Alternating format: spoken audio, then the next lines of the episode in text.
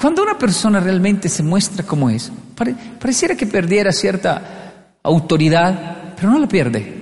Uno no pierde autoridad cuando se muestra como es. La verdad es que se gana autoridad. Una de las formas de mostrarse realmente como uno es es pedir perdón y reconocer los errores. Lo que más le dolió a Japón no fue las dos bombas nucleares. El golpe más fuerte para Japón, el golpe nuclear emocional de japonés, fue que el emperador saliese diciendo en la radio y en todo lugar y repitiesen eso una y otra vez, hemos perdido la guerra, por favor bajen las armas, hemos perdido... La...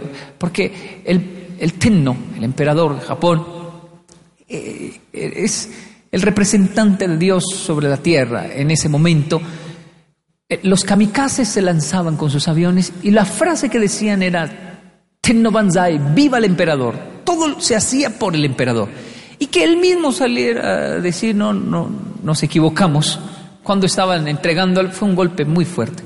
Pero gracias a reconocer ese error, fue que se detuvo la guerra y entonces surge Japón de las cenizas con un éxito tan bárbaro, tercera economía más fuerte del mundo, índice de longevidad y bueno, todo Japón se concentra en temas de tecnología, educación y salud y, tienen eh, ese resultado maravilloso, pero es gracias a que en un momento reconocen un error.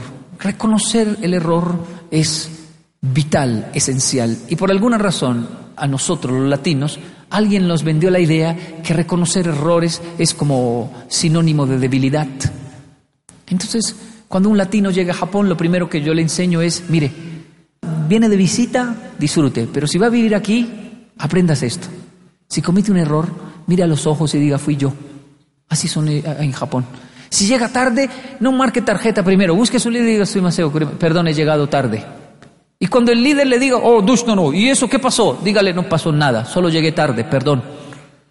Y cuando le diga, ¿y cuáles son las causas? dígale, no tengo causa, solo tengo vergüenza, perdóneme, llegué tarde. Y el japonés va a decir, ah, está bien, a todos nos pasa alguna vez, y ya. Pero hay donde le diga que lo mordió el gato.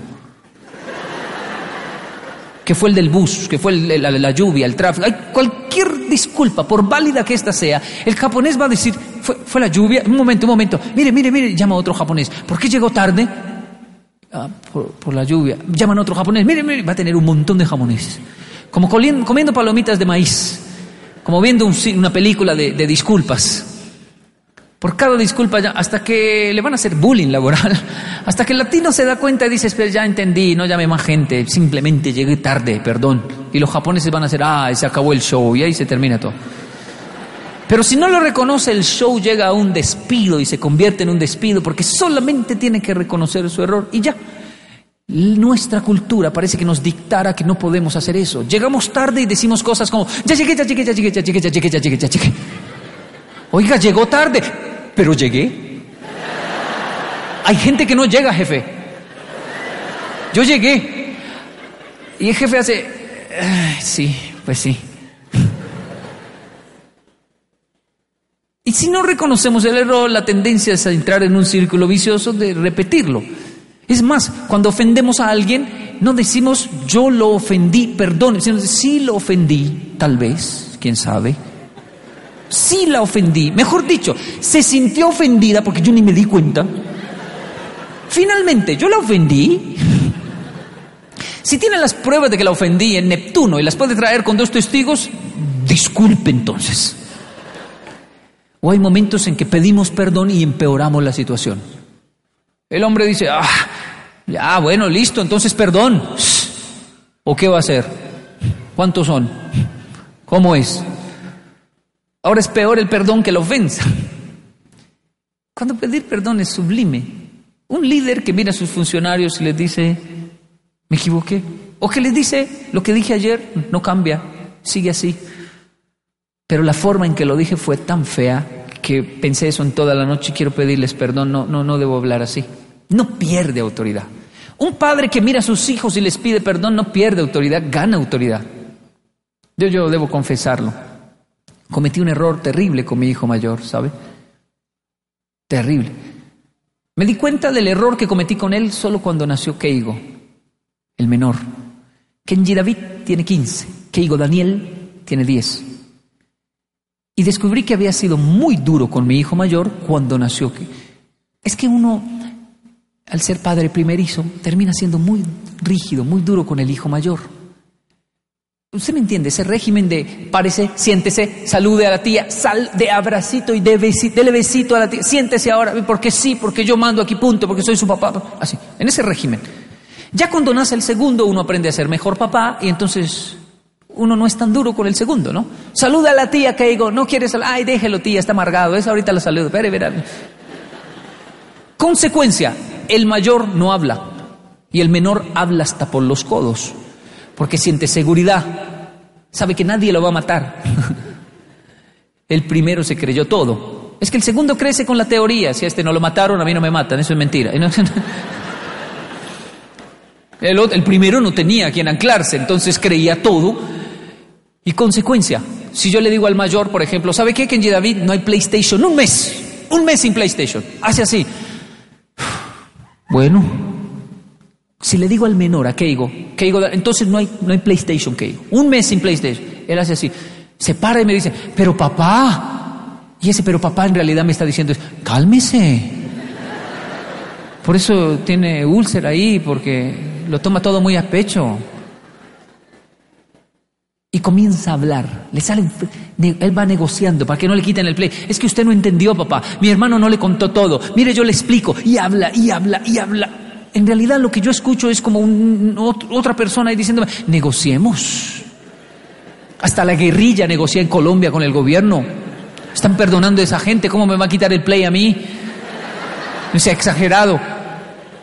Terminamos de hablar y no logro quitarle el play al cabezón ese.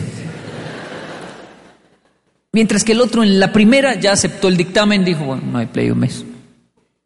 Mire, esto es, esto es tan real que estaba yo viendo televisión y se apareció el mayor así en la sala, me miró, me rodeó. De eso, de eso que uno, ve, este, este, ¿qué se trae? ¿No? Dicen en México, ¿eh? ¿qué se trae? Y va a la cocina, abre la alacena, saca un ponqué de chocolate y se lo esconde, así debajo de la ropa. Cierra despacito y, y se va así. Y yo estoy viendo televisión, pero un papá, una mamá, uno ve todo, uno ve todo sin mirar, ¿usted me entiende? Y es tan absurdo lo que acaba de hacer que cuando ya va a entrar al cuarto le digo, Kenji David, y él va a entrar y. Venga. Y ahí viene. Como camina un muchacho de 14. Que eso fue el año pasado. Tenía 14 hasta que por fin llegó. ¿Qué está haciendo? Nada. ¿Nada? No. ¿Y entonces qué lleva ahí? Y riéndose un poco dijo, ¿un chocorramo? Y se lo digo con ironía, a ver si está robando chocorramos dentro de su propia casa. Y se ríe más y dice, no. Es, es, que no entiendo, hijo. Usted tiene todo el derecho a abrir la cena, comerse un coso de esos, llevárselo para el cuarto. ¿Por qué se lo esconde? ¿Por qué se lo roba? Y riéndose más dice, no sé. Y ahí yo apago el televisor, lo siento frente a mí y le pido perdón. Yo sí sé, es mi culpa. Usted creció como en un régimen, fue un papá tan duro, por ser un padre novato, primerizo, no sabía nada, entonces lo, fuimos muy duro con usted. Pero usted ya tiene que perdonarme. Usted tiene todo el derecho a debatir, a exponer, a decir las cosas no son así, a hablar, a comerse un chocolate con toda la tranquilidad. Es que usted sabe que puede abrir la cena. Sí, el que no puede tocarla es su hermano porque él tiene nueve y se lo come todo y se lleva toda la bolsa y se lo da a los amigos, a los perros. Usted sabe cómo es él. Él es el que no está, pero usted tiene 14 años, actúe con más libertad. Mi hijo me escucha, siento que él se ríe y, siento que me perdona. Pero, pero realmente estamos intentando resarcir, porque hasta para pedir dinero el mayor me dice, papá, ¿qué le va a decir? ¿Qué le va a decir? ¿Qué, ¿Qué me iba a decir? Ah, sí, es que necesito dos mil. Todo eso para pedir un dólar. El otro no, el otro es un sinvergüenza.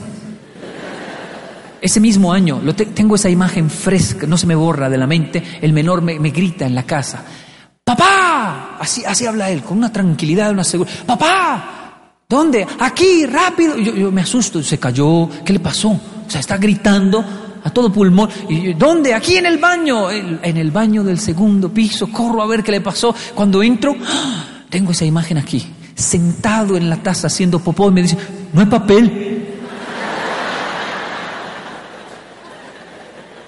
¿Cómo que digo? No hay papel.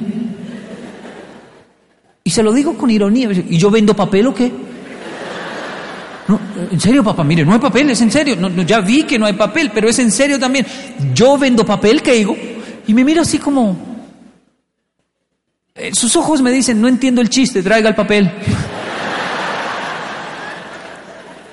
Y yo no encuentro más nada que, seguro, no encuentro más. Me voy a traer el papel. Pero paso donde mi esposa y le digo, ¿es normal? Están todos en la casa, el cabezón me manda a mí a traer el papel. Ese loco no me respeta. Y ella me dice, no, si lo respeta, es que no le tiene miedo como el otro pobre cabezón. Es verdad, voy le llevo el papel al sinvergüenza ese e intento resarcir a como dé lugar el, el, problema con el mayor. No solo es nuestra culpa por haber sido eh, padres tan eh, estrictos con el mayor, generalmente es así, el primer niño paga consecuencias, pero también son víctimas de su temperamento. Le aseguro que le damos lo mismo de comer, pero son diferentes, tienen un temperamento distinto. Desde pequeñito el mayor, él no puede matar animales. Eh, hasta el día de hoy tiene 15, se mete una mariposa, una hormiga, una cucaracha, y él dice, yo la saco, ¿para qué la matan? ¿Para qué la matan? Yo la saco. Él, piensa que es protector de, la naturaleza, pero en realidad es que desde chiquito yo lo conozco. él miraba las hormigas y decía, ah, va para donde el papá y la mamá. Y se iba persiguiéndolos, va para donde el papá y la mamá. Y claro, el otro sin enseñarle, el otro va matando todo lo que se encuentra por ahí. Iba para donde el papá y la mesa no llega hoy a la casa. Este tampoco es. Y nadie le enseñó a hacer eso, ¿sabe? Y por eso hay un pleito entre los dos. Él le dice, no mate los animales, usted no tiene corazón. ¿Usted le gustaría que un gigante le apareciera y lo matara? Le dice el mayor. Y el chiquito le dice, los gigantes no existen. es un pleito esos dos. Ahora, con un corazón así, que no puede matar ni una mosca, yo le digo a mi esposa, hay que cuidar el mayor. ¿Por qué? Porque me preocupa, ese tiene como una gelatina en vez de un corazón ahí. Y con ese corazón que no puede matar ni una mosca, ese es de los que en un noviazgo hace pacto de sangre, asume los hijos de todo el mundo. Hay que cuidarlo de las niñas. Una niña mala lo vuelve un ocho. Y cuando mira el pequeño, el menor, digo, hay que cuidar a las niñas malas porque las va a hacer sufrir. Nos va a hacer quedar mal. No hay peor ni mejor. La, estadística dice que el 95% de los padres tienen preferencias y que el otro 5 miente. O sea, todos tienen. Pero no es una preferencia afectiva, no es que uno quiera un hijo más que otro, es absurdo. Lo que pasa es que uno se entiende más con un niño que con otro. O sea, hay una afinidad, en, mi caso, con el mayor. Eso es porque, eso es porque, claro, ya sé por qué me entiendo y me preocupa y, mucho más el mayor, porque no se parece a mí, es igualito a la mamá. Tiene el corazón de la mamá. Como yo protejo a la mamá, mi tendencia es como protegerlo a él y, pensar todo el tiempo ¿qué, qué va a ser del futuro de este niño. Cuando veo el pequeño, es tan igualito a mí que digo, ya sé todo lo que le va a pasar. Ese me protege tal vez. Y a la hora de negociar, yo le digo a mi esposa, yo hablo con el mayor. Porque hay una afinidad que yo lo convenzo, yo convenzo al mayor. Usted hable con el chiquito que me da miedo y ese me convence a mí. y ella tiene una afinidad increíble con el menor. Entonces no, no es una preferencia afectiva. Ahora voy al punto. Si, esto es en un hogar, en, solo un hogar con dos niños, imagínese al lograr un equipo de trabajo. Imagínese al entrar en una población donde hay tantos tipos de temperamentos y mal formado muchas veces. Carácter, temperamento y carácter son diferentes. Temperamento es lo que uno hereda, nada que hacer, como mis hijos, lo heredaron. Carácter es lo que uno forma. En Japón, cuando dicen ese señor tiene un carácter fuerte, uno va a mirar en japonés y uno dice, sí, ese profesor tiene un carácter fuerte, me dice, ¿verdad? Y yo iba a mirarlo así, preocupado. ¿Ese? Y era un señor así. Ese señor tiene carácter, él tiene un carácter fuerte. En serio, sí, va, empújelo y verá. Y yo lo empujaba así, ah, perdón, y el, maestro hacía así. No pasa nada. Carácter, si usted nunca se pone bravo.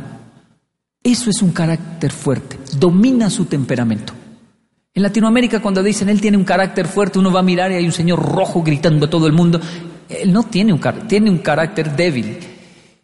Porque lo que tiene fuerte es el temperamento y no lo domina con su carácter. Desarrollar carácter es poder dominar el temperamento. Mostrarse realmente como uno es. No nos quita. Pedir perdón. Si hay algo que queremos fomentar realmente en Latinoamérica es eso. ¿Por qué?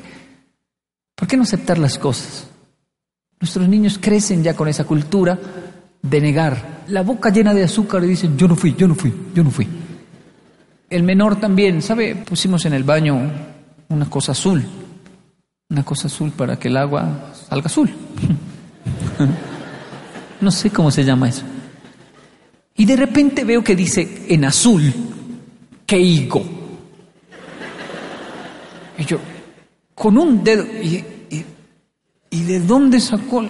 Y voy y mira, ¡ah! hay un dedo clavado en el cosito. Ah. Y voy y le digo, Keigo, ¿usted rayó el baño? No. Keigo, usted rayó el baño. Yo no le estoy preguntando, usted rayó el baño. No.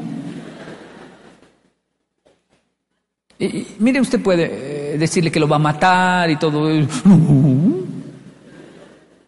lo interesante con los japoneses es que usted le dice, usted tal cosa, dice, ah, soy, soy sí, fui yo. Y comienza a confesar hasta lo que no se le pregunta. es increíble, la mujer le dice, ¿cierto que usted... Y se, de una vez se va arrodillando y dice, sí, yo lo hice. Y en realidad fue peor. y los latinos decimos, ah, usted, usted pero en realidad, en realidad, hay un trasfondo de que cuando uno acepta, reconoce, es más fácil arreglar los problemas, los errores. No se avanza tanto en un problema cuando hay una actitud de decir, ay, sí, fui yo, soy yo, lo hice yo, pues es que está en azul y es su nombre, cabezón. ¿Quién, quién va a escribir Keigo? Usted firmó en el baño. Sí, papá, ahora que me acuerdo, sí. es que se me había olvidado, pero no, no se le había olvidado, solamente dígalo, nadie lo va a matar. ¿Qué, puede pasar si usted abre el juego y dice, la verdad es que esto es peor? No voy a confesar todo lo que he hecho en mi vida porque no hay tiempo para eso. Pero eh, me cansé de estar blefando, engañando, jugando póker en el liderazgo. Porque la vida no es un póker para hacer cara de que tengo un buen juego cuando no lo tengo, sino decir, ay, sí, la verdad es esta, me muestro como soy. El tiempo, el tiempo no, es, es, valioso, realmente valioso. Yo aprecio que usted esté aquí en este lugar, así que permítame solo transmitir rápidamente unos conceptos sobre esto de servidores y estrellas. Eso era una introducción, no, no mentira.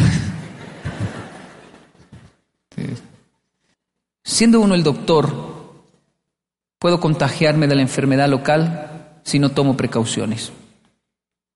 Quiere decir, cuando uno es un líder social, tiene que tener cuidado de esto. Que siendo uno supuestamente el doctor, ¿no? Líder social, vengo a buscar soluciones para la sociedad, es tan fácil contagiarse uno de la enfermedad local. ¿Sabe cuál es la enfermedad? Eh, uno de los cánceres de, de Latinoamérica es el lenguaje de desesperanza. Un líder social trae esperanza, soluciones, y es tan fácil contagiarse y comenzar a ver la parte negativa y terminar diciendo, no se puede, nada sirve, nadie sirve, nada sirve, nada sirve, nada sirve. No es cuestión del, presidente, de la política, no es solo cuestión de eso. Eh, hay muchos factores, pero el tema no es ese, el tema es el lenguaje de desesperanza. Es un cáncer y un líder social no puede tener un lenguaje así. No, no, no puede tenerlo. Tiene que erradicarlo. Mire, un niño se me acercó en Colombia. No es que yo sea insensible, no es que uno se vuelva insensible en lo social, pero es que uno ve el trasfondo. Un niño se me acercó así en un hospital, yo estaba afuera, y me dijo, ¿me regala un pan? Así, así hablan, ¿no? Para que le Y yo lo miré, estaba gordito, muy mal vestido, sus moquitos, regaló. Y yo le dije, ¿usted cómo se llama? Cristian, me Cristian, ¿le cuento? ¿Le cuento? Me, Llevo horas aquí esperando el traslado de un hospital a otro para mi abuela, pero horas, desde las 7 de la mañana estamos en esto, van a ser las 7 de la noche y yo no desayuné, no almorcé y no he comido. Y usted me habla de pan. No me, no me nombre esas cosas que me muero. Si usted fuera un buen niño, si usted fuera un buen niño, de todo lo que han dado, le, le, han dado por ahí pidiendo, porque con esa cara todo el mundo le debe dar a usted de todo. Si usted fuera un buen niño, hoy, antes de irse para su casa, tendría misericordia de mí, un moribundo de verdad. Así me ve así, vestido, yo tengo hambre y usted me daría algo de comer. Porque casi no atienden a mi abuela, llevo horas y no he podido, no he tenido tiempo de nada, estoy esperando que vengan a hacer el relevo, por fin ir a dormir, a descansar y comer algo. Y el niño se conmovió con mi historia y sacó un ponqué de su bolsillo, nuevecito.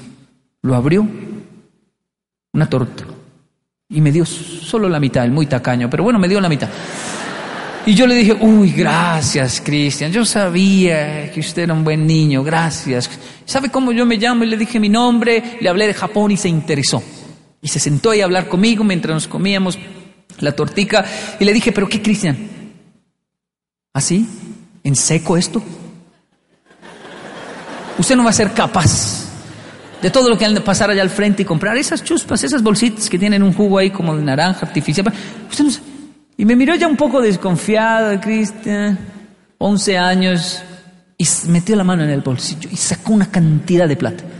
¡Wow! Un montón de monedas, bien organizadita la tenía. ¡Wow! Usted se organiza. Yo sabía que tenía bastante dinero. Y, y la contaba. Y se fue y compró dos chuspitas. Me dio una y comenzamos a hablar. Lo que pasó de ahí en adelante es lo que yo amo, lo que yo eh, digo, eh, la, obra maestra de lo social. Fue sublime, fue divino. Le saqué aromáticas, café, eh, tinto, le. Usted dirá, ¿por qué hizo eso? Porque un niño todavía se puede rescatar de esa mentalidad de estar quejándose, pidiendo y pidiendo y pidiendo y se le puede enseñar que siempre hay algo que dar y que dar es mejor que recibir. Un adulto es complejo cuando uno le dice, ¿qué hubo? ¿Cómo está? Bien, para no decir que mal. Gente que me encuentro hace años, ¿qué hubo? ¿Cómo va? Ahí en la lucha. Hace cinco años lo vi, también estaba en la lucha. Sí, es que es una lucha. ¿Pero usted trabaja en lucha libre o algo así? No, no, no, o sea... Un líder social no puede contagiarse de ese lenguaje, de esa mentalidad, de La manipulación no tiene cabida en eso, ¿saben? Cuando hay un producto tan bueno, tenemos un producto bueno, una materia prima increíble, un producto, tenemos una riqueza muy buena que es nuestra gente. La gente es maravillosa. La gente latina tiene un potencial increíble, yo lo compruebo en Japón, los japoneses dicen los latinos son increíbles, increíbles su capacidad de ser flexibles, de reaccionar en momentos de crisis, son increíbles, realmente. Tienen algo muy bueno. Ahora, cuando hay un producto tan bueno, solo hay que saber transmitirlo. Y hay, hay tres formas en que transmitimos las cosas. Acabo de decir una, que es esa de la manipulación, pero antes de eso estuvo siempre el terrorismo. La forma en que transmitimos las cosas con terrorismo. Crecimos así. Técnicas de pedagogía, la pedagogía del terror. No sé si me explico. Yo soy de una época en que los adultos nos decían, tómese la sopa o le doy bien duro. Y uno se tomaba la sopa. Así era. Vaya, apague la luz. Y uno corría a apagar la luz. Si uno decía, no apago la luz, ¿cómo? No, no, abuelito, es que me da miedo. ¿Le da miedo apagar la luz? No, es que la luz del fondo de la casa. ¿Y qué tiene? El monstruo, abuelito. ¿Hay un monstruo en el fondo de la casa? Pues sí. Tendría que pagarme arriendo a mí el monstruo Deje la bobada, vaya, apague la luz. Y uno tenía que correr. Si, si uno decía, no apago la luz, bueno, el monstruo o la correa. Yo miraba la correa y me iba a apagar la luz. La cosa era tan seria que el monstruo me decía, yo la apago, Kenji, vaya que le dan duro. Hasta él le daba pesar, ¿sabía? Los jóvenes de hoy no creen eso, pero ¿sabe cómo nos enseñaban las tablas de multiplicar con una correa 5 por 8 y uno 5 por 8? Rápido, uy, lo tiene ahí en la lengua, sáquelo o se lo saco. 5 por 8, 5 por 8, 5 por 8. No lo repita ni lo cante, quiero el resultado. Ya su tía le repitió mucho. 5 por 8, 38, 40 correazos. Se ganó para que aprenda que 5 por 8. 5 por 8, 40. Ah. ¿Y 8 por 5? 8 por 5. Pues si 5 por 8 es 40. ¿Cuánto es 8 por 5? Cálmese, no llore, cálmese, respire, respire. ¿Cuánto es 8 por 5? Que es lo mismo, pero al revés. 38, otros 40. ¿Cuánto es 8 por 5? 40. Porque es lo mismo, bobo. Se lo dije. Terrorismo. ¿Funciona? No funciona. El niño aprende, jamás lo va a olvidar después de 40 correr. Pero cuando usted le pregunta, 5 por 8, 8 por 5, 80. el terrorismo no funciona. Está mandado a... Es más, en algún momento el terrorismo no va a funcionar más. El adulto crece, el niño crece y dice, no me tomo más la sopa. Entonces le doy duro, déme duro mamá, tengo 18 y no me duele. Y mi esposa está afuera, déme duro rápido que me tengo que ir. Usted no le va, usted no le va a pegar a un muchacho toda la vida. Mire, está mandado a recoger. Está mandado. El terrorismo funcionó, eh, hasta en la iglesia lo usaba. Tómese la sopa o se va para el infierno. A papito Dios no le gusta a los que no se toman la sopa. El Estado, el Estado terrorista, tómese la sopa o lo desaparecemos. Y los estados desaparecen. La empresa puede decir cosas como tómese la sopa o lo echamos. Hay un contrato firmado. Terrorismo. Eso está mandado a recoger. En algún momento la gente dice no más terrorismo. Así me maten. Y somos muchos, no nos pueden matar a todos. Entonces entra la pedagogía de la manipulación. Tómese la sopa o me mata. No. Y, le doy un dólar. Tómese la sopa y lo condecoro. La creencia puede decir tómese la sopa y se va para el cielo. A papito Dios le gusta y prospera a los que se toman la sopa. El Estado puede decir tómese la sopa y le damos una mesada, un mercado. La empresa tómese la sopa y lo condecoro, el empleado del mes. Pero en algún momento la mamá puede decir, tómese la sopa, no ve que hay gente en África que no tienen nada que comer. Muéstrenle las fotos de los niños de África, mire, mire, mire, flaquitos. Al principio los niños se toman, pero en algún momento la niña dice, no me tomo mal la sopa. Pero hay gente en África, mándela para África, mamá. Me estoy comiendo todo por esa gente. Y yo no tengo la culpa, nací en México me estoy comiendo hasta lo de la gente de África, mandemos una donación bien grande. y no me, o sea, es un adolescente, tiene criterio propio, está analizando las cosas y ya no se va a dejar manipular. Terrorismo, manipulación, y solo queda una pedagogía que es la pedagogía de la provocación. ¿Cómo ser un líder provocador? Un líder social se muestra como es, recapitulando, y segundo, un líder social provoca. No es terrorista, no es manipulador, su lenguaje no es de desesperanza, tampoco de amenaza, sino que es un provocador, un líder que provoca. ¿Qué es un líder que provoca? Que puede transmitir un principio sin vender el infierno ni el cielo. Hace que la gente cumpla las cosas bien, no, no por el miedo, ni por la manipulación, sino por la cultura de hacer las cosas bien. ¿Cómo puedo hacer que mis hijos desarrollen un gusto por la lectura? No porque si no leen van a ser brutos, eso es terrorismo. No porque si leen van a ser millonarios, eso es manipulación. Simplemente por el gusto de leer, porque leer es bueno, por la cultura de hacer las cosas bien. ¿Cómo puedo ser un líder que inspire a las personas a hacer las cosas bien? Es un líder que se concentra en el proceso y ve belleza en el proceso. Los latinos estamos obsesionados con el final, no con el proceso, el final de la película. Queremos saber el final. Por eso nuestras novelas son predecibles, todos sabemos cómo terminan, porque nos gustan que terminen felices y ya. Y si se mueren, entonces esa novela no sirvió. Si usted ve una novela asiática, a los asiáticos no les gusta el final, sino el proceso. Por eso esas novelas siempre se mueren al final. Porque no les importa el final, sino el proceso. Para que me entienda mejor, un latino se está, durmiendo y si lo despiertan antes del final del sueño, se pone muy bravo.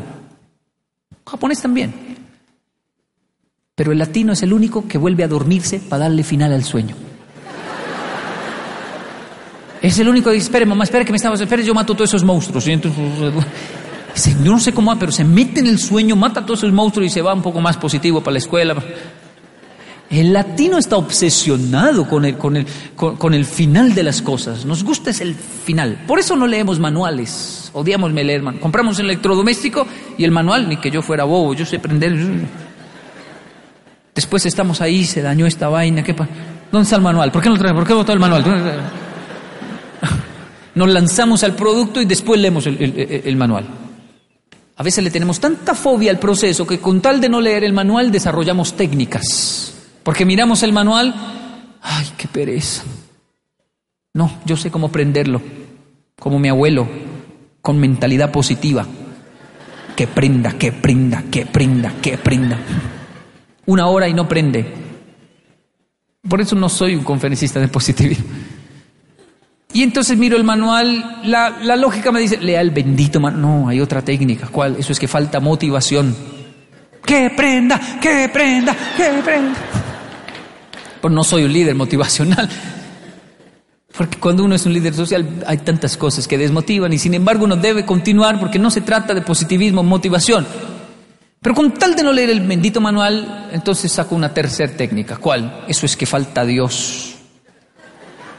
En el nombre de Dios, de Jesús y todos.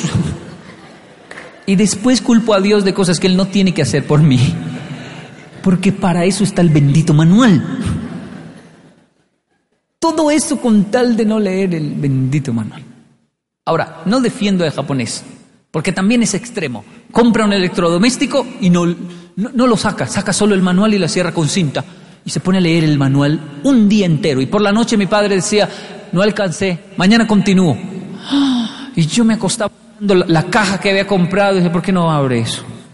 ¿Sabe lo que es para un niño dormirse mirando una caja así? Yo prendo eso. Y al otro día seguía leyendo el manual y lo sacaba poco a poco. Yo odiaba ese proceso tan largo.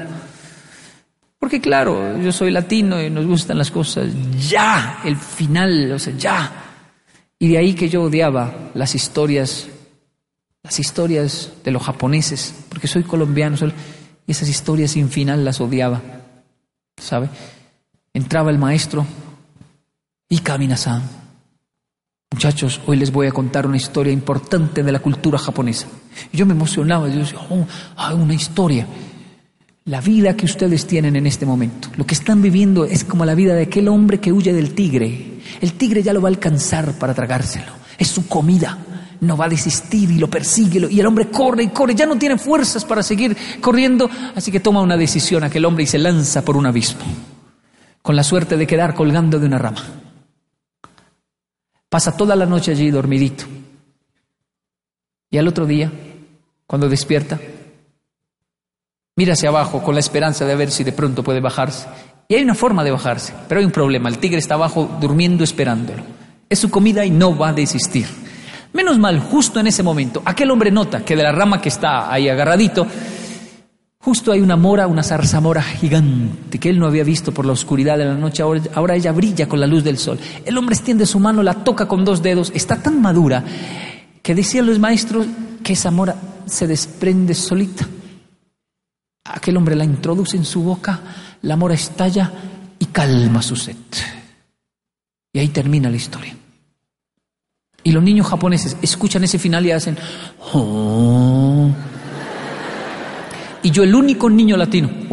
¿Y el tigre? Sensei, ¿y el tigre, maestro? El tigre no importa, Kenji. Siéntese. Importa la mora. Ah, la mora no importa. Se importa el tigre. Y el señor y el tigre. Bueno, sigue la... Y seguía la clase. Yo no podía pensar en más nada. Soy un latino. Ese señor se quedó colgando ahí. Matémoslo o salvémoslo. Pero hagámosle un final a ese cuento. ¿Cómo, cómo es? Otro maestro la contó y volví a decir, y el tigre, el tigre no importa, importa la mora. El tigre, le hago un final. Usted no tiene que hacerle final. Ese es el final. Hasta que un maestro me dijo, Kenji, venga, le explico por qué el tigre no importa. Porque, porque el tigre es la muerte, a todos nos espera, nadie la puede evadir. Por eso no importa. Pero la mora son esas cosas pequeñas que nadie nos puede quitar. Y por eso su vida es como pequeñas... Yo no le entendí hoy si entiendo cuáles son esas moras. Claro, por eso la época escolar uno se arrepiente, dice, fue la mejor época de mi vida y no me di cuenta. Todavía estamos en épocas que vamos a, más adelante a decir fue la mejor época de mi vida, porque las moras son esas cosas pequeñas que nada, no importa cómo está el país, el gobierno, la corrupción, todo eso, eso hay que cambiarlo, pero las moras de la vida no las puede quitar nadie. Es cuando usted llega a casa y sale esa niña y dice, llegó papá, llegó mamá. Ellos no saben los líos que tenemos, solo saben que llegó su héroe. Y usted y yo tenemos que caer de rodillas, abrazarlos y nos funden en un abrazo que nos acuerdan que en realidad somos muy, pero muy felices. Es, que yo llevo a mis hijos a Tokio, Disneylandia, bajan de las montañas rusas y se ven felices, pero yo fui más feliz. Las moras de mi infancia eran más grandes. Yo era más feliz en mi infancia en Colombia, en barrios pobres. Y mis hijos dicen, ¿por qué había en montañas rusas? No, no sé ni cómo explicarle lo que, a mi hijo mayor lo que es lanzarse con una patineta de solo tres llantas, de una pendiente de un barrio pobre y dos amigos abajo. Hágale Kenji que no vienen carros. Esa adrenalina no ha sido superada por nada. ¿Sabe lo que es jugar ponchados con una pelota, con esa pelota de letras que le dejaba las letras marcadas uno en la espalda? O rejo quemado, una correa que escondíamos y el que encontraba la correa podía pegarle a todo el mundo. Yo era el niño más feliz de la humanidad cuando me encontraba la correa, me desquitaba juetazo limpio de todas las palizas que me habían dado, con el que agarrara en la cuadra, en el barrio. Yo no estoy jugando para adentro, ¿para qué sale? ¿Para qué sale? Estamos jugando rejo quemado, es ley. ¿Sabe lo que es ser feliz? Ser feliz ser feliz es una decisión que usted toma de ser feliz y punto. Primero sea feliz, después cambiamos nuestra sociedad. No, es que la gente no es feliz. No, primero hay que ser feliz. No se le puede dar tanto poder a un gobierno como para tocar hasta nuestra felicidad. No, la felicidad es mía. Mire, no se case para ser feliz. Se va a pegar una amargada horrorosa. Primero sea feliz, después se casa. Porque eso es una decisión, no tiene una mujer no lo va a hacer feliz, un hombre no la va a hacer feliz. Esa risa fue malévola.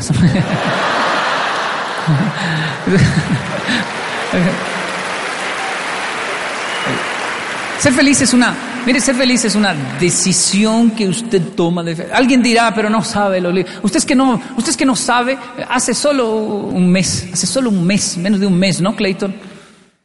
Nos quitaron la vida de uno de nuestros muchachos, ¿sabe? En Bogotá no solo nos pasan cosas buenas, nuestro mensaje es positivo, pero nos pasan muchas cosas malas, pero las estamos enfrentando así, así. Yo, yo fui al entierro con Clayton, fuimos al entierro y eran de las barras bravas de fútbol de Bogotá. Y estos muchachos están locos, Teníamos que cuidar, no saquen el cuerpo, no les vamos a dejar sacar el cuerpo y están locos, no lo van a sacar, lo van a dejar ahí por respeto a los papás, la mamá, todos allí, bueno, sí, respetaron eso y estaban como locos los de la barra, murió por honor a la barra porque lo mató el de otra barra y nosotros allí con, los padres, qué, qué, doloroso. Y ellos en su desespero buscaron un extintor en el entierro y soltaron ese extintor y me lo soltaron exactamente a mí que era el invitado al entierro para dar las palabras del sentido pésame y quedé como un ratón de panadería, blinco.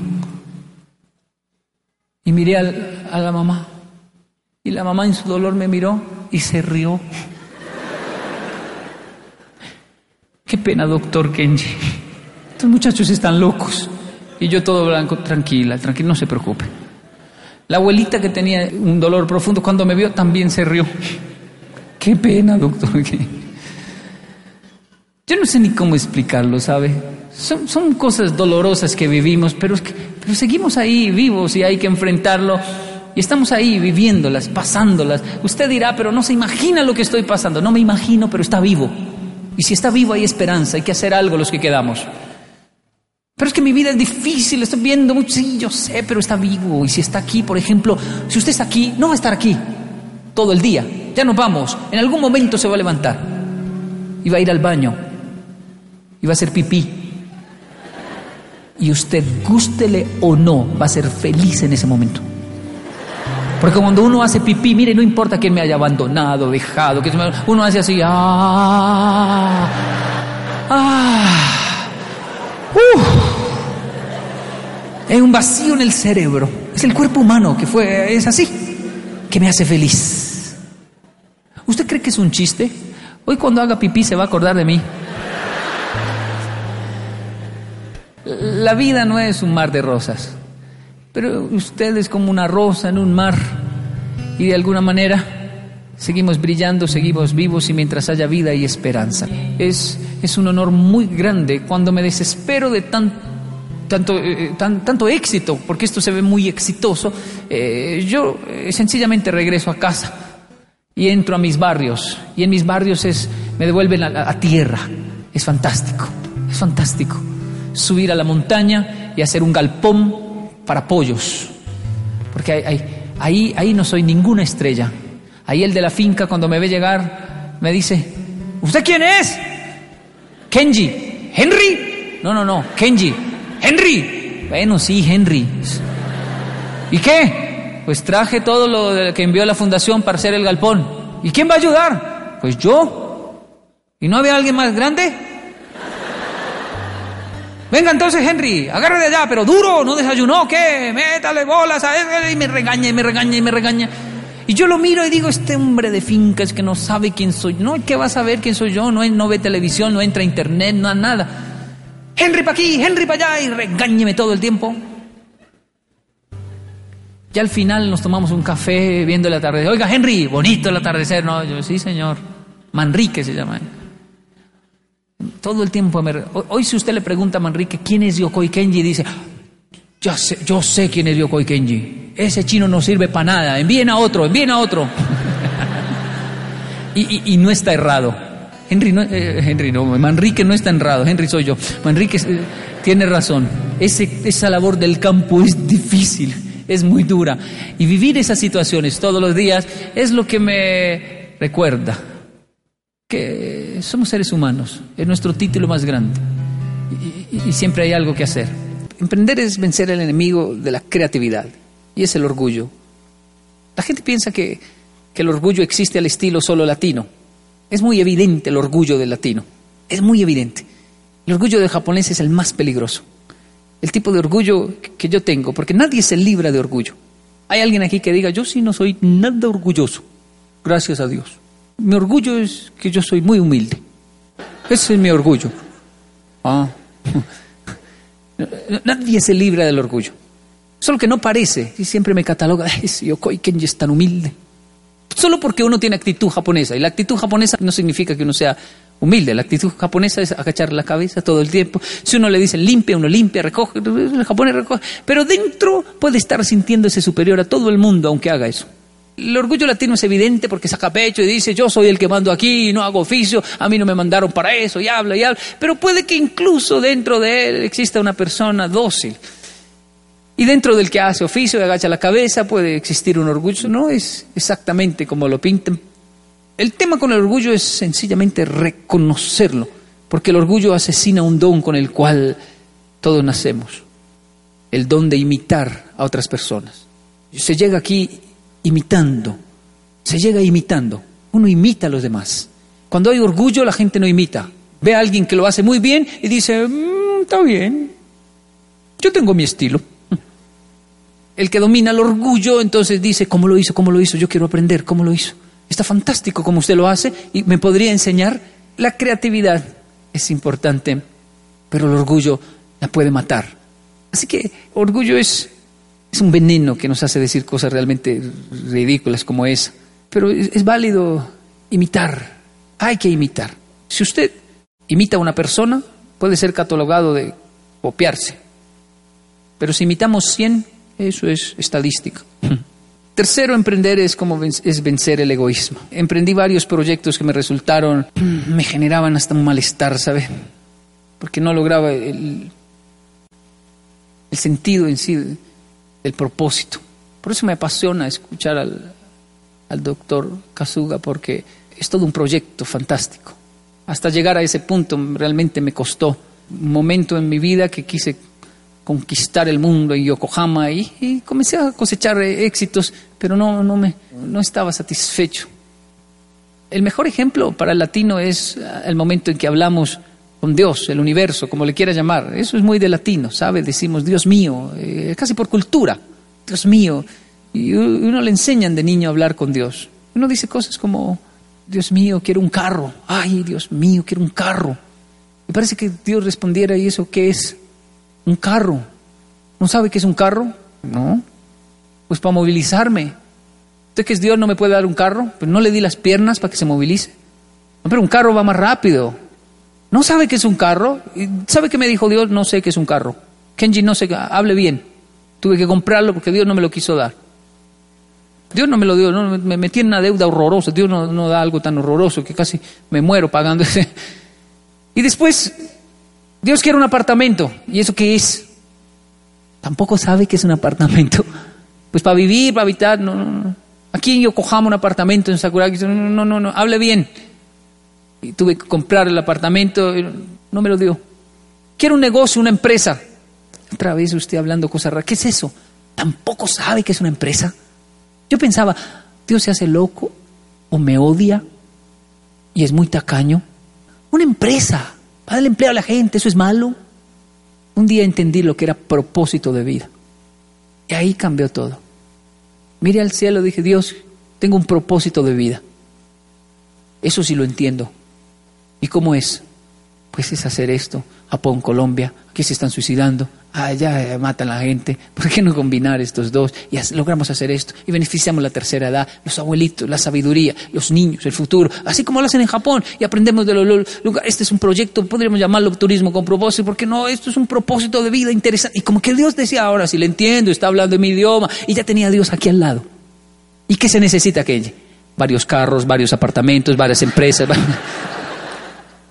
Y lo peor es que no rechazó, no, no lo engañé, era el idioma de él. Dije, ah, ahora sí le entiendo. Y, hoy hemos logrado todo eso, porque el problema era que mi lenguaje antiguo era mi egoísmo hablando, quiero mi carro, quiero mi casa, quiero mi negocio. Pero cuando entendí que es todo mucho mejor cuando pienso en el otro, cuando entiendo lo social, pues las cosas realmente cambiaron. Es vencer el egoísmo, ¿sabe?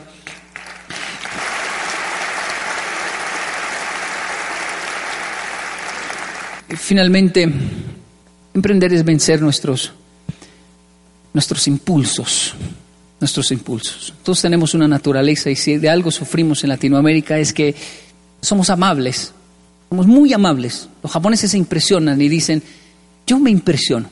Digo lo mismo que dicen los japoneses en Colombia. Me dicen, señor Kenji, los, los colombianos son tan amables, nos tratan tan bien. Y todo el tiempo nos han dicho que es peligroso, que roban, que matan, que...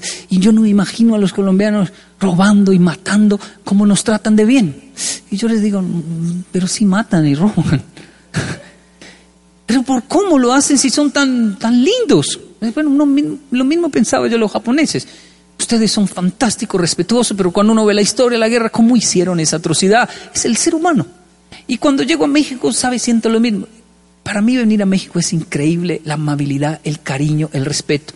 Y cuando veo las noticias, veo una incoherencia, digo, ¿un mexicano logró hacer esto?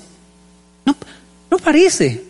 Se ven tan amables, tan queridos, pero es porque todavía tenemos falta de dominio en nuestros impulsos. Podemos ser muy amables, pero cuando nos ponemos bravos, mal, no podemos controlar nuestros impulsos y podemos llegar a ser muy malos. Ahora, la forma de poder combatir o dominar los impulsos es, primero que todo, reconocerlos, reconocer nuestras debilidades. Cuando uno reconoce sus debilidades, termina siendo muy, pero muy fuerte. No idealizar, no idolatrar a la persona, sino decir, sí, sí, sí, eso es, eso es. ¿Cuáles son sus debilidades? ¿Sabe? la frustración, el caos llega cuando dos personas se conocen, por ejemplo, y todo es tan bonito, es perfecto, me voy a casar con él. ¿Sí por qué? Porque es perfecto. Habla lindo, me corre la silla de la mesa para sentarme, me abre la puerta del carro, sus dientes siempre están cepilladitos, brillando, él siempre, por eso me voy a casar. Mm, cásese y verá. Uno no se puede casar con... Uno se casa con la persona que uno dice, wow, no es para nada perfecto, pero lo acepto, me gusta. Las parejas que les va bien son las parejas que cuando se conocen se descifran y comienzan a pelear, a discutir. Y que pelean y pelean y pelean. Yo los miro y digo, esos se van a casar, les va a ir bien. No me genera preocupación. Y las parejas que dicen, nosotros nunca peleamos, yo digo, hmm", le digo a mi esposa, la va a matar, un día la va a matar. Porque tanta belleza no existe. Cuando dos mundos se encuentran, el uno quiere colonizar al otro y las cosas solo salen bien si en realidad comienzan a chocar y chocar hasta que dicen ni me voy a dejar colonizar ni lo quiero. Negociemos entonces y hagamos un nuevo mundo entre los dos. Pero hay que discutir, hay que pelear. Hay No me malinterprete, puede haber gente aquí recién casada o noviazgos recientes que dicen miércoles, o sea que eso va a ser toda la vida. No, tranquilo uno aprende a discutir de una manera sublime. Es increíble. Esos pleitos que duraban hasta las 3, 4, 5 de la mañana, 17 años de casados tenemos.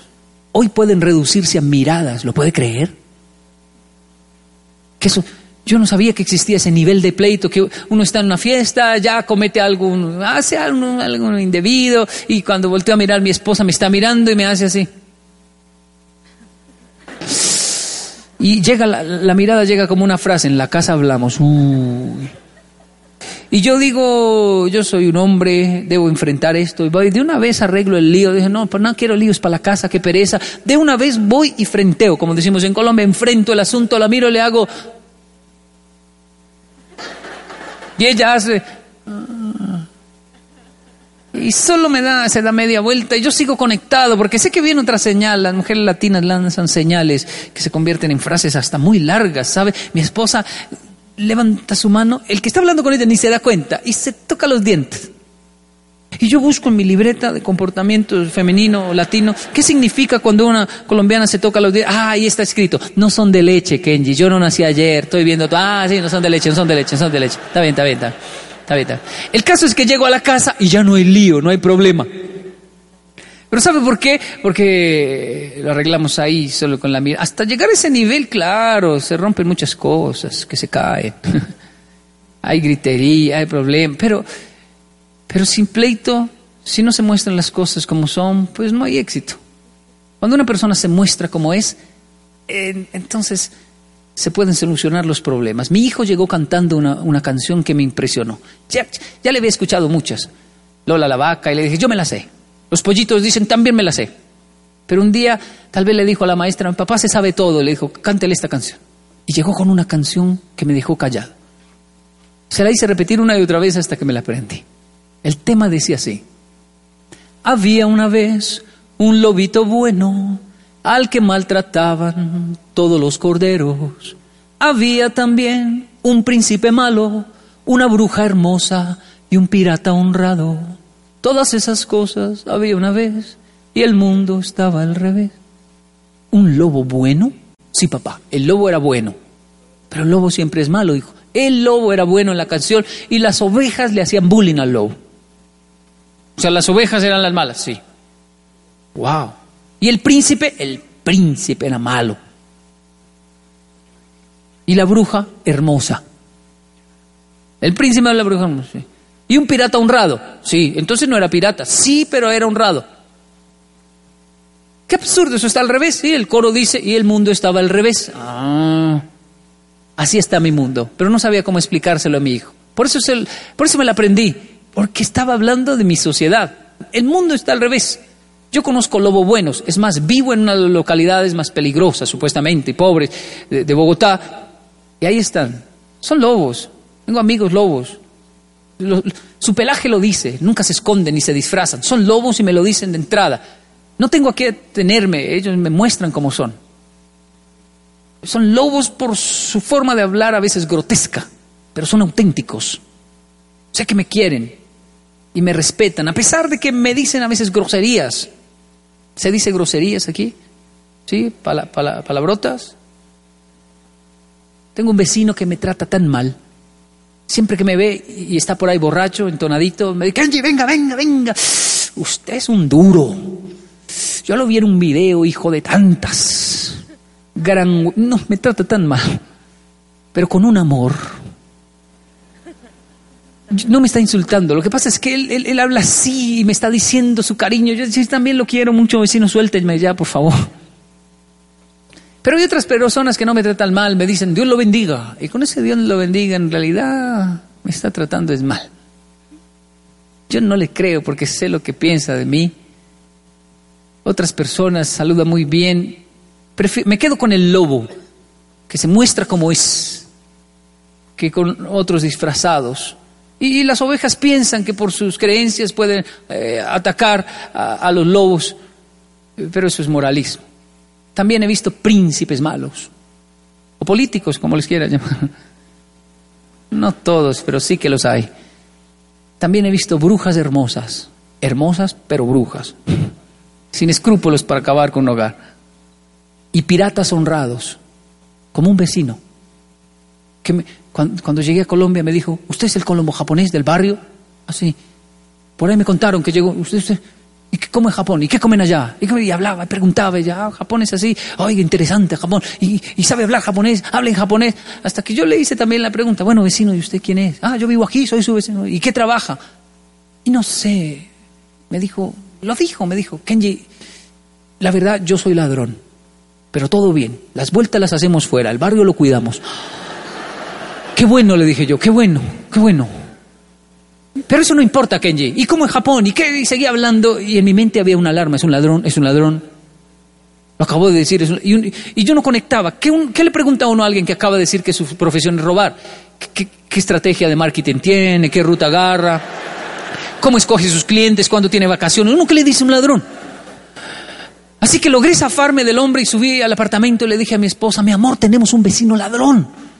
¿Usted por qué dice eso? No, yo no lo di. Él mismo lo dijo. ¿Y de qué se ríe? Pues es un ladrón honesto, si no me lo hubiera dicho. Un pirata honrado. ¿Usted cree, llevo 14 años viviendo en Colombia, ¿usted cree que mi vecino, que por ahí me lo encuentro, me ha robado alguna vez? Nunca. Porque desde un inicio se mostró cómo era. Después de él conocí a otras personas. Excelente primera impresión. Todas las técnicas del saludo de un líder y algunos de ellos no me dijeron que eran ladrones y me han robado que ni le cuento, porque la primera impresión no vale. Tanta belleza no existe. ¿Sabe? Aquí uno brilla mucho y debo cuidarme. Uno, uno termina brillando mucho, pero tanta belleza. Si usted quiere saber quién es Yokoi Kenji, no vea un video, hable con mi esposa. Ella sabe quién es Yokoi Kenji. Ella tiene que soportar cosas como, ¿usted es la esposa de Yokoi Kenji? Sí. ¡Qué afortunada! Y ella, ah, sí. Es todo un coaching internacional. Yo creo que ella por dentro dice un coachino es lo que es. Porque tanta belleza no existe. Es mejor abrir el juego, ¿no? Eh, cuando se idealiza, el líder se dañan las cosas. Decir él es perfecto es muy dañino. Mi hijo es perfecto, no es dañino. Mi esposo solo tiene ojos para mí. O su esposo es ciego. O la ciega es otra. Porque de que ve, ve. Usted está diciendo que él es un morboso, pero no sé si es morboso. Generalmente somos. Pero de que ve, por lo menos ve, ve. Deje de pensar que es perfecto, porque eso va a empeorar la situación. Una mujer que sabe cómo es el hombre, no, no se amarga, simplemente lo administra con el codo. ¿Qué hubo? ¿Dónde está mirando? Ah, aquí, allí.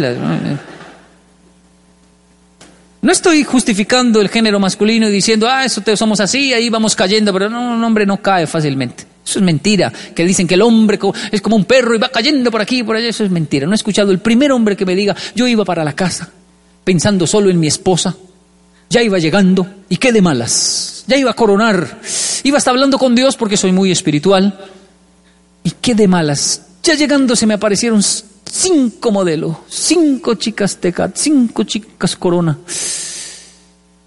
en bikini y me atacaron. Estaban armadas, me amarraron a un árbol, me robaron todo y al final me violaron. ¿Hay alguien, algún hombre aquí que... No, eso tan bueno no pasa. ya quisiera yo, ya quisiera usted decir, mi amor, eran cinco, tenían armas. El hombre cae porque quiere, se mete donde no debe, habla más de la cuenta. Pero la mujer también cae, solo que su anatomía es diferente, no puedo omitirla, ¿sabe? La mujer se activa sexualmente distinto al hombre, no por, no por lo que ve. El hombre se activa por lo que ve, la mujer se activa por lo, lo que escucha, porque es emocional, ¿no? Entonces, la mujer es un hombre puede pararse frente a una mujer, mostrarle su pecho peludo y hacer así. Y ella va a hacer eso, se va a reír tan bobo, se embobó, se embobó. Eh, no es porque ella se activa por lo que escucha, el, hombre no. Lo que activa una mujer es la amabilidad, el decoro, el respeto, el cariño. Ser hombre sí es difícil, porque uno vive activa, me activé, me activé, me activé, me activé, me activé. Uno puede llegar por la noche, mejor llegué activado, puerco, cochino, ahora no hay nada. Para tener, para hacer el amor con mi esposa, ¿sabe qué me toca hacer? Una relación sexual es fácil, pero para hacer el amor, me toca llevar un café por la mañana. Uno dice que tiene que ver un café con algo que quiero que pase por la noche. Pero cuando le llevo el café, ella ya sabe mis puras y finas intenciones y me dice, ah, un café, ¿no? Yo sí, sin compromiso, un café. Ah, usted piensa que es, ah, su mente está pervertida, le digo yo. Por la, por la tarde unas flores, por la noche una chocolatina. Y si uno comete un error, todo sale de maravilla. Usted dirá, sí de difícil es, no, no, es que es diferente, no es difícil, su anatomía es diferente. Si no abrimos el juego y nos mostramos realmente cómo somos, las cosas no se pueden arreglar. ¿Qué tal? ¿Cómo están? Soy Okoi Kenji. Es un placer darle la bienvenida a este curso privado para padres que hemos denominado El arte de ser padres. Kenji David. Tenemos un buen grupo de personas en nuestras redes haciendo preguntas muy interesantes acerca del rol de padres e hijos. Veremos cómo responde Yokoi Kenji. Yoroshiku onegaishimasu.